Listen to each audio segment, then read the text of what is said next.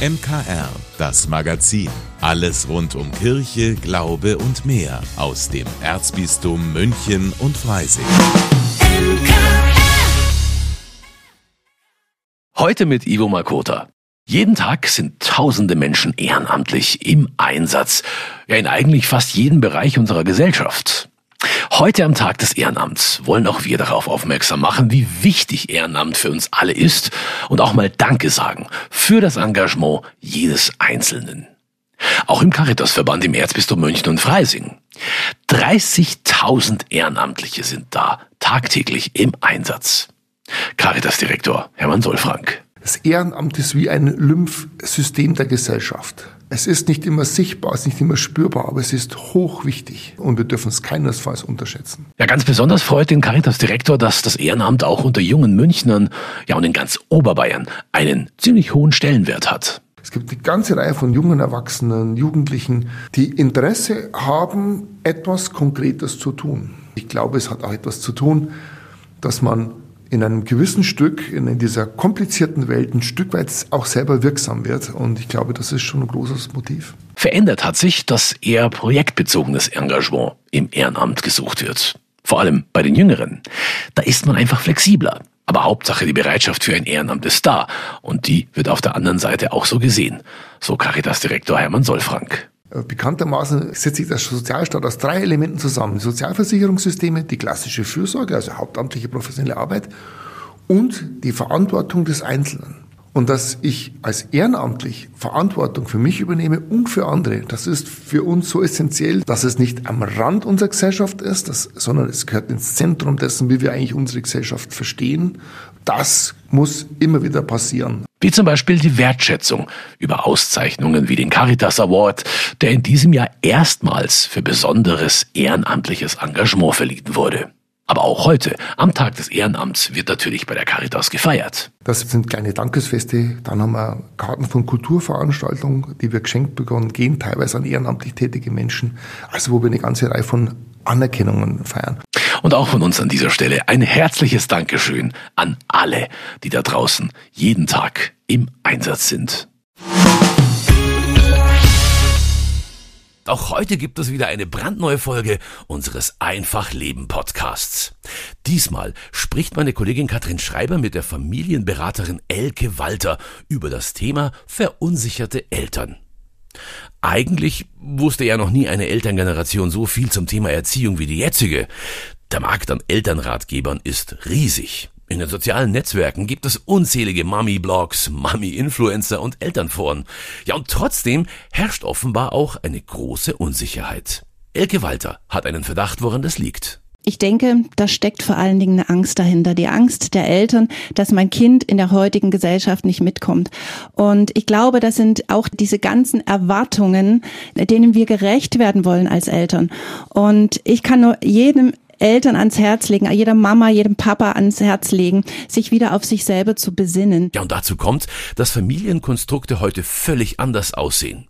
Die erweiterte Familie lebt oft nicht mehr in der direkten Nähe. Ratschläge und Erfahrungen werden also nicht mehr so leicht weitergegeben.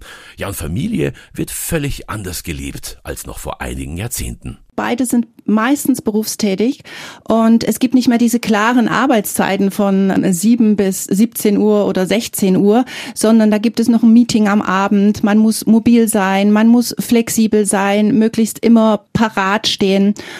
Heutzutage lebt man in, in Patchwork-Familien, andere Familienstrukturen. Und das erfordert viel, viel mehr organisatorischen Aufwand. Trotz dieser vielen neuen Erfahrungen rät Elke Walter vor allem zu Gelassenheit. Denn wer gelassene und glückliche Kinder will, muss das seinem Nachwuchs in erster Linie vorleben. Kinder sind unsere Spiegel. Also vielleicht hat der ein oder andere von Ihnen das auch schon erlebt. Kinder machen selten das, was wir sagen, aber meistens das, was sie sehen und was sie erleben. Also Studien haben gezeigt, dass Kinder 80 Prozent dessen, was sie vorgelebt bekommen, aufnehmen. Also sprich, wie gehe ich mit mir selber um? Wie spreche ich mit anderen? Wie, ja, stehe ich den Dingen im Leben gegenüber? Das nehmen die Kinder auf und es prägt sie. Es, es geht in das Unterbewusstsein der Kinder hinein. Ja, und wie es klappt, ein entspannter, gelassener und selbstbewusster Elternteil zu sein und noch viel mehr. Das hören Sie heute Abend in einer neuen Folge Einfach Leben mit meiner Kollegin Katrin Schreiber im Gespräch mit Familiencoach Elke Walter. Gleich nach dem Gottesdienst aus dem Münchner Liebfrauendom um kurz nach sieben hier bei uns im MKR und danach natürlich jederzeit als Podcast. Ja, wenn die Kleinsten freiwillig ihre Schuhe putzen, ist das ein sicheres Zeichen dafür, dass der Nikolaus schon bald vor der Tür steht.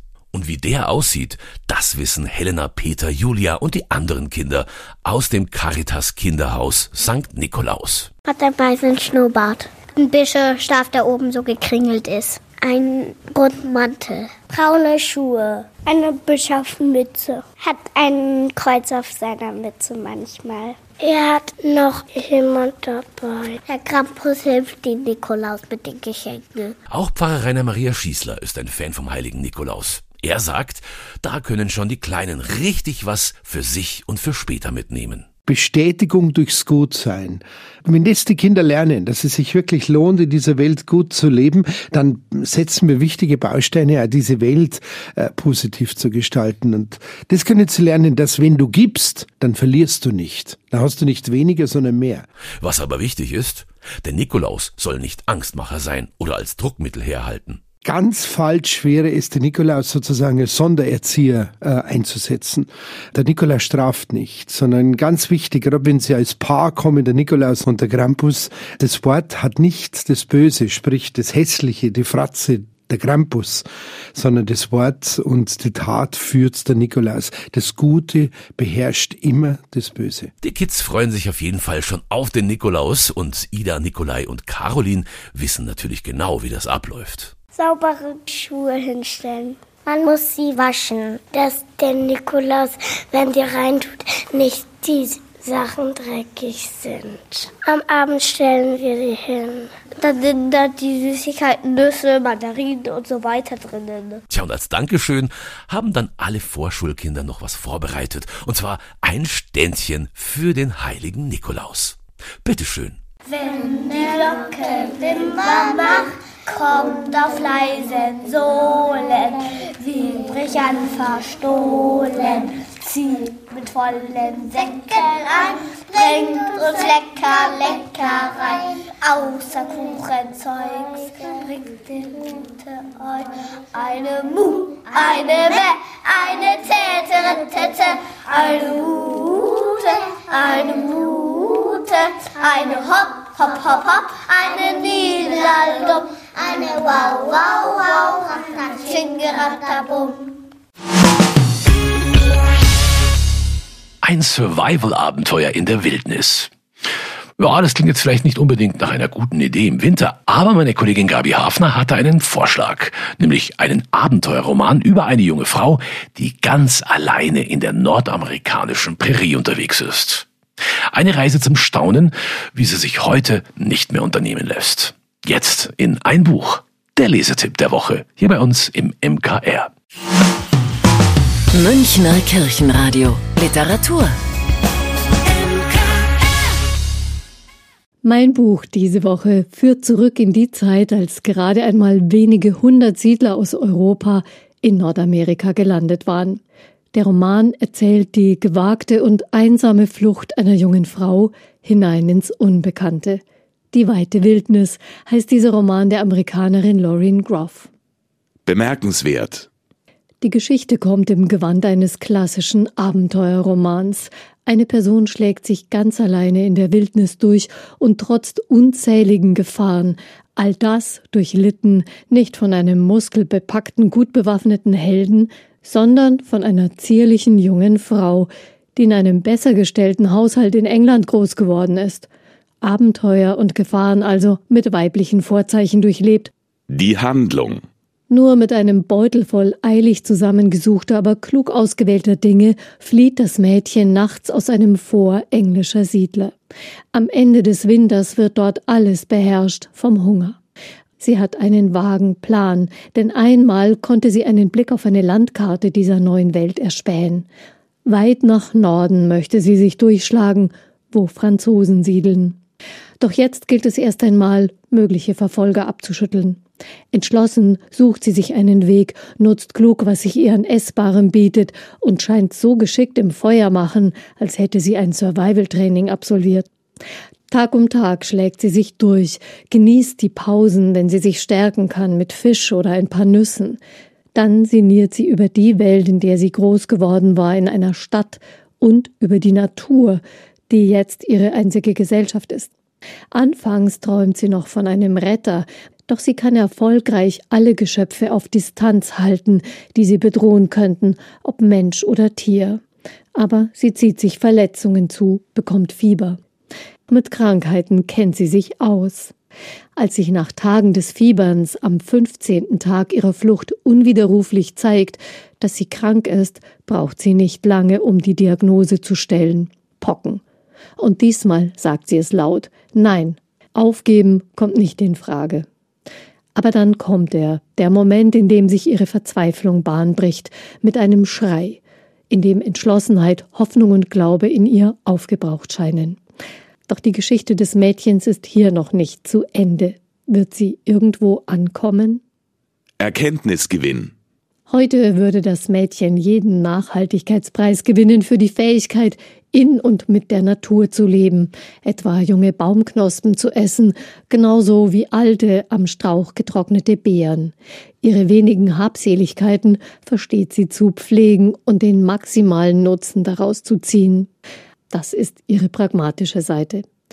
Das Mädchen hat auf ihrer Flucht aber auch durchaus philosophische und transzendente Momente, sei es aus Erschöpfung, im Fieber oder gestärkt von dem Glück, von der Natur immer wieder beschenkt zu werden.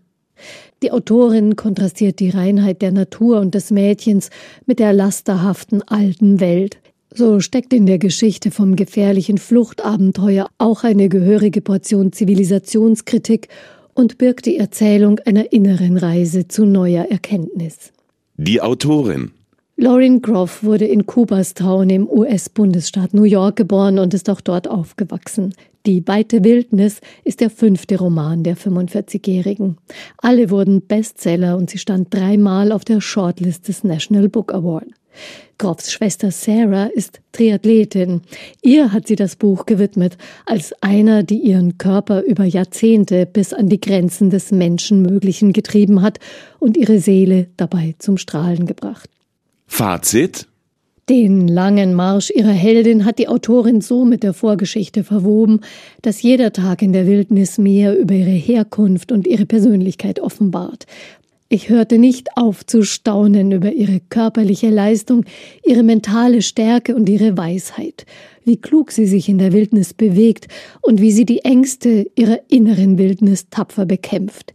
Sie ringt mit der Erkenntnis von Leere im Innersten der Welt und mit ihrer tiefen Einsamkeit und zeigt uns dennoch mit ihren Augen die Schönheit der Welt.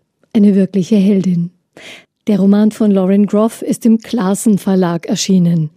Kaufen können Sie ihn für 25 Euro in der Buchhandlung Michaelsbund oder online auf michaelsbund.de. Vielen Dank, dass Sie sich unseren Podcast MKR, das Magazin des Münchner Kirchenradios, angehört haben. Wir freuen uns, wenn Sie unseren Podcast abonnieren und in der Podcast-App Ihrer Wahl bewerten. Am liebsten natürlich mit fünf Sternen. Wir haben auch noch viele andere schöne Podcasts. Diese finden Sie unter münchnerkirchenradio.de und überall, wo es Podcasts gibt. MKR, wir machen Ihren Podcast. MKR, mehr Tiefgang für den Süden.